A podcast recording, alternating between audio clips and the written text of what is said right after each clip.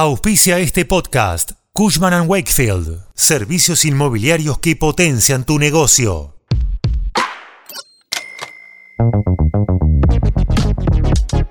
Por la suba de tasas de interés de la política monetaria por parte del Banco Central, desde este martes regirán nuevas tasas para los planes de 2 a 24 cuotas para las marcas Mastercard, Visa y Argencard.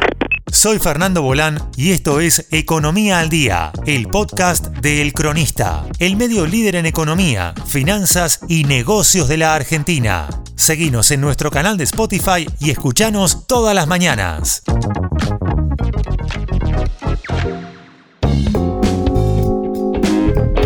Se trata de cuotas con interés que van por fuera del programa oficial Ahora 12, que rige solo para las tarjetas emitidas por bancos, pero no para aquellos plásticos de supermercados, financieras o shoppings, que son quienes tienen aquellos consumidores de menor poder adquisitivo. En este contexto, las cuotas fijas muchas veces confunden con que no tienen interés, cuando en realidad sí lo tienen. Incluso no solo hay que ver la tasa nominal anual, que del 140% que había subido en mayo, ahora pasó al 170%, sino más bien hay que observar en detalle cuál es el costo financiero total para las 12 cuotas, que era del 355% cuando había subido en mayo al 533% ahora. Ojo, esto siempre es cuando las tarjetas sean emitidas por banco.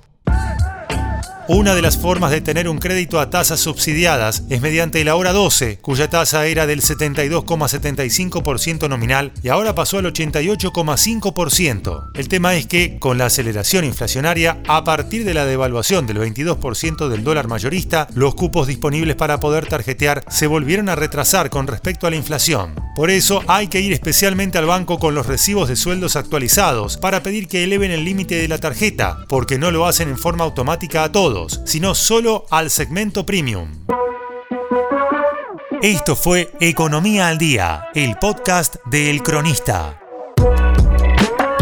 Seguinos en nuestro canal de Spotify y escuchanos todas las mañanas. Y si te gustó el podcast, podés recomendarlo. Coordinación Periodística Candelaria Domínguez. Producción SBP Consultora. Hasta la próxima.